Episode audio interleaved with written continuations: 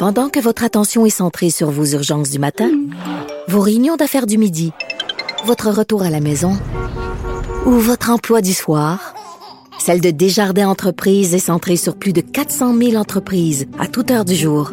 Grâce à notre connaissance des secteurs d'activité et à notre accompagnement spécialisé, nous aidons les entrepreneurs à relever chaque défi pour qu'ils puissent rester centrés sur ce qui compte, le développement de leur entreprise.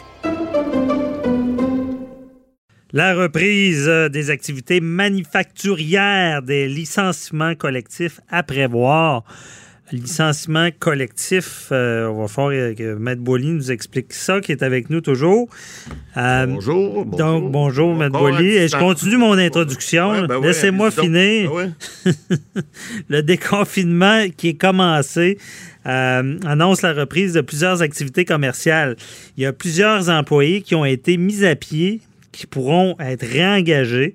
Euh, mais ça ne sera pas le cas pour tous. Il y a des règles à suivre selon la loi. Eh oui. On ne fait pas ce qu'on veut. Et euh, on veut comprendre ça parce que justement, il y a des gens qui m'ont écrit pour. Il y, a, ce genre de, licenciement-là euh, qu'on appelle collectif. C'est tout le monde ensemble, on part. Et là, au retour, c'est là qu'il y a des règles. Ouais, ben, Expliquez-nous ça. Je vais vous essayer de vous éclairer. C'est simple et compliqué en même temps. Un licenciement collectif, c'est quoi? Ben, en fait, c'est ce que la loi prévoit, c'est la loi des normes du travail, c'est que s'il y a plus que 10 employés qui sont licenciés dans une même entreprise sur une période de deux mois, pour plus de six mois, si vous me suivez. Alors, si à l'intérieur de deux mois, on a congédié deux un moment donné, puis deux semaines après, un autre deux, puis il y en a plus que dix à l'intérieur de deux mois, et que ça dure plus que six mois, OK? Mhm. Ces congédiements-là, on appelle ça un licenciement collectif. On le voit dans les grandes entreprises. On a vu Air Canada récemment, on a vu Transat, euh, Bombardier. Ce sont ce qu'on appelle des licenciements collectifs. Alors, qu'est-ce qu'il faut retenir de ça? Il faut que les gens sachent, écoutez, Lorsqu'il y a des syndicats, c'est beaucoup plus facile parce que les autres sont, on dit en anglais aware of it, là, les autres sont vraiment, euh, ils savent c'est quoi, ils savent comment les, comment les, gérer ça. Mhm. Et puis parce que il euh, euh, faut comprendre la loi comment est-ce qu'elle est faite. Elle est faite cette loi-là pour prévenir qu'un employé qui, qui, qui, va se faire congédier un groupe dans ce boyer, surtout dans des régions. Tu sais, on parle, il y a des régions, des fois, là, à l'époque quand ils décident euh, de, licencier 400-500 employés, ça fait mal à la région, ça fait mal aux petits euh, entrepreneurs, ça fait, mal, ça fait mal à tout le monde. Alors, c'est pour essayer d'éviter puis de donner des délais. Là, évidemment, encore une fois, on est des maudits avocats, nous autres. Le problème est, est encore là parce que un licenciement collectif, dans la loi, il est prévu que il y a des cas où ça ne doit pas être considéré comme un licenciement collectif et une pandémie comme on vit présentement pourrait certainement être considérée comme euh, un, cas exceptionnel. Donc, c'est un, un, acte de Dieu, comme on dit, là, on dit à l'époque. Mhm. Alors, c'est une, une force majeure qu'on peut pas contrôler. Et puis, ben, écoutez, la loi prévoit que dans ces cas-là, c'est qu'il y a des préavis qui sont prévus. Lorsqu'il y a juste euh, euh, plus de 10 employés ou entre 10 et, 100 employés, bon, c'est il y a un nombre de semaines de préavis. Puis plus il y a d'employés à l'intérieur de ces deux mois-là qui subissent le congédiement collectif, bien, plus le préavis doit être grand. Hein. On part de, on peut partir de 8 semaines jusqu'à même 16 semaines. Alors, c'est important parce que ces gens-là, avant d'être mis à pied, doivent, être, doivent avoir un préavis. Or, dans un cas de force majeure, ça peut être fait immédiatement. Mais d'ailleurs, tantôt, excusez, j'ai la tête dans la brume parce que plus tard l'émission, on reçoit, je, ne nommerai pas tout de suite la personne, mais il y a eu 95 enseignants qui ont été mis à pied sans préavis. Ah ouais. Il n'y a pas longtemps. Exact. Les enseignants. Exact. Alors, alors là, on va, plaider, on va plaider, mais là, la distinction mais est là, je comprends vu la crise, il pourrait ne pas, être obligé de donner le préavis. Exactement. Sauf que là, le problème est le suivant. C'est que oui, effectivement, il y a beaucoup d'entreprises qui vont évidemment alléguer, euh, même s'ils ont des griefs, etc., ils vont dire, écoutez, c'est un cas de force majeure, on a été obligé de fermer, le gouvernement nous a forcé à fermer, on n'a pas pu faire autrement, on n'a pas pu donner de préavis, parce que le préavis, comme tel, s'il n'est pas donné, l'entreprise peut être obligée de payer le salarié le montant du, délai qui a été fixé par la loi. C'est beaucoup d'argent pour ces entreprises-là. Quand on parle de centaines d'employés, des fois qui sont, euh, qui, reçoivent, qui doivent recevoir, parce que le licenciement collectif, collectif, faut pas oublier, faut que le licenciement soit plus de six mois. S'il est juste quatre ou cinq mois, puis là, on a vu le gouvernement qui a pris des mesures, la PCU, les mesures de, de, de, retour au travail, le 75% de salaire, etc. Là. Ça, ce sont d'autres mesures qui peuvent euh, atténuer bon, ce licenciement collectif, puis faire en sorte que bon, l'employé n'a pas perdu son travail pour six mois. Mais s'il le perd pour plus de six mois, bien, il a droit à ces indemnités-là. Alors, les entreprises vont devoir trouver de l'argent. Évidemment, c'est sûr que lorsqu'il y a des faillites, on rentrera pas dans ces règles-là, mais les administrateurs sont tenus au salaire et sont tenus. Et ça, écoutez, là, c'est des fois, c'est des faillites en ligne. L'administrateur fait faillite parce qu'il pourrait pas payer les salaires non plus. Mais, il, donc, il y a des obligations. Pour ma personne qui va venir parler des enseignants qui n'auraient pas eu de préavis, si je comprends bien, là, je comprends que vous n'avez pas tous les faits, là, on va y parler plus tard. Mais si advenant que ces enseignants-là, le congédiement, ça dure plus de six mois, là, il est obligatoire, le préavis. Non, c'est ce que je suis en train de vous expliquer. Ah, c'est pour ça qu'il faut comprendre. Ah. Il y a l'exception qui est prévue par la loi dans les cas de force majeure. Le, préavis n'est pas obligatoire. Là où le problème va s'en venir tantôt, c'est qu'il y a des gens qui ont eu des préavis. Maintenant, on a vu là, à l'émission, euh, dans la première partie de l'émission, on a vu là, que le, monsieur, le, ministre du Travail, M. Monsieur, Boulet, euh, euh, remis à partir du 1er juin des, des, des services qui vont pouvoir être reçus. Donc, et puis il y a de plus en plus de manufactures qui vont recommencer à fonctionner. Alors, le six mois, parce qu'on sait que c'est depuis la mi-mars, si vous allez jusqu'à mi-juin, on parle de trois mois. Donc, ils ne seront pas couverts. Bon, les enseignants, je ne sais pas combien de temps qu'ils vont avoir de... Mais si c'est plus de six mois, ils pourraient dire que pendant la pandémie, euh, ça s'applique pas. Mais une fois que le retour, parce que là, on parle d'enseignants probablement du secondaire et du cégep, là, on parle de pas nécessairement les rouvrir à l'automne, on verra, peut-être ça va être le cas, peut-être ce sera pas le cas.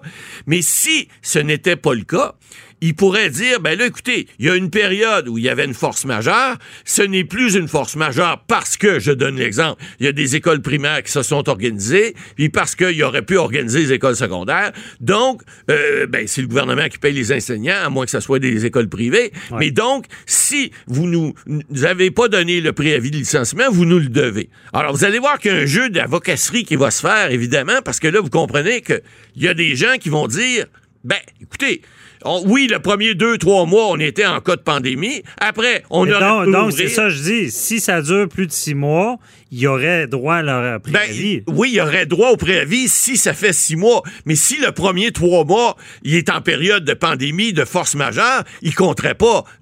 Dans, la computation des délais, on ne pourrait pas le compter. Il faudrait l'enlever. Alors là, il y a un jeu légal qui va se faire entre les avocats patronales et les avocats syndicaux, évidemment, ou les représentants syndicaux. Parce que là, c'est clair que ces gens-là vont essayer d'aller soutirer. Puis, vous savez, c'est le rôle des syndicats. Hein?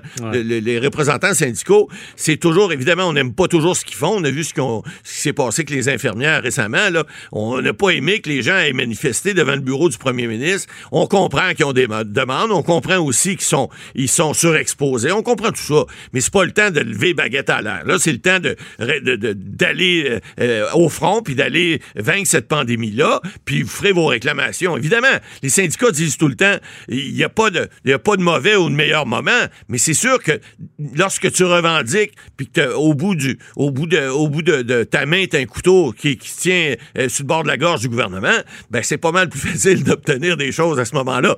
Mais c'est certain que au niveau de la population, euh, c'est bien beau avoir des trucs de, de, négociation, ça passe pas très bien. Mais là, les enseignants, on verra. Alors, vous verrez votre, euh, votre invité tout à l'heure, qu'est-ce qu'il y en est. Mais je dis tout de suite, d'entrée de jeu, que ça pourrait être légalement, je parle toujours, là, au niveau des représentations qui pourraient faire, ça pourrait être un sujet de, discorde parce que on applique un plan d'une façon pour une partie des enseignants, puis d'une autre façon pour les autres, en disant ben non, c'est pas un licenciement collectif, on est en, période de pandémie. Un instant, légalement, c'est pas si simple que ça. Puis vous le voyez là, il peut y avoir euh, des, des, chevauchés qui puis des, représentations qui vont être tout à fait euh, euh, une partie va dire blanc, l'autre va dire noir, puis c'est sûr qu'il y a une zone grise là-dedans. C'est certain que les, tribunaux, tribunaux du travail, entre autres, qui vont avoir à se pencher là-dessus, il va y avoir des griefs, il va certainement avoir des griefs collectifs. Des enseignants, ça peut en être un, mais il va probablement même en avoir d'autres parce que c'est pas clair. Mais non, c'est pas clair, mais mettons qu'on enlève le droit. Ouais. On va dans la logique. Le GBS, le, gros bon sens. C'est quand même sais, je veux dire, c'est des enseignants, comme on n'a pas tous les détails encore. Non, mais ça, c'est un cas d'espèce. On peut pas le, juger, mais c'est Non, mais comme, comment... Je veux, je veux dire, parce qu'il faut faire la différence entre si on retrouve notre travail ou pas, là. C'est évident. Parce qu'un préavis, ça sert à se revirer de bord. Ça, sert, ben, ça sert d'abord à prévoir euh, pour quelques semaines d'avance, hein, puis à se revirer de bord, comme vous dites si bien. C'est par nombre d'années. Exact. Ben, C'est-à-dire que ce que la loi prévoit, c'est le nombre d'employés qui prévoit le nombre de semaines. Alors, évidemment, une petite shop, excusez-moi l'expression, mais euh, euh, un petit employeur n'a pas les moyens d'un gros employeur. Donc, c'est pour ça que le nombre de, de semaines augmente avec le nombre d'employés. Mais il faut vraiment que ces employés-là, ça soit pour plus de six mois. Donc, ça leur permettrait à ce moment-là le préavis. Il faut que l'entreprise sache, parce que lorsque l'entreprise donne le préavis à ses employés, ben, il faut qu'ils sachent que ça va être plus que six mois, parce qu'ils vont devoir ou les garder à l'emploi, parce que le préavis est fait pour ça. Vous allez continuer à travailler pour encore peut-être, parce que vous allez être obligé d'offrir votre prestation de travail. Mais si on vous met à pied immédiatement, ben, ils sont obligés de vous payer le minimum de huit semaines. Puis comme je vous dis, ça peut monter jusqu'à 16 semaines, dépendamment du nombre d'employés. Alors, ça, c'est important pour l'employeur. Il faut qu'il fasse ses calculs. Je dit que le comptable, à ce moment-là, il se met avec sa petite tablette puis il compte parce que c'est important pour l'entreprise de savoir comment ça va coûter. Puis pour l'employé de savoir qu'il va travailler encore peut-être pendant 8, 12 ou, 16 semaines, c'est important parce qu'il veut se trouver un autre emploi. Puis s'il va sur le chômage, ben, il faut qu'il planifie. Alors tout ça, il y a une finalité à tout ça qui fait comme toutes les lois généralement, qui fait qu'il y a un équilibre qu'on tente de faire avec, avec la loi sur les normes. Mais encore là, c'est des cas d'espèce, puis cause de la pandémie, les cas de force majeure vont certainement être invoqués par les employeurs plus souvent qu'autrement pour éviter justement d'avoir à payer ça. Mais n'oubliez hmm. pas, vous devez être mis à pied pour plus de six mois pour avoir droit à ces prestations-là. Et ça, bien évidemment, il y a des entreprises qui vont peut-être le faire, puis en disant on vous paye pas plus parce que c'est un cas de force majeure. OK, vous avez bien mis la table, Maître Boily. Donc, euh, on vous invite à, rester à l'écoute parce qu'on recevra cette personne-là qui nous expliquera pourquoi 95 enseignants sont mis à pied d'un coup, puis pourquoi il n'y a pas. Euh, a pas cette euh, indemnité-là. Donc, vous nous avez donné quelques pistes. Merci beaucoup.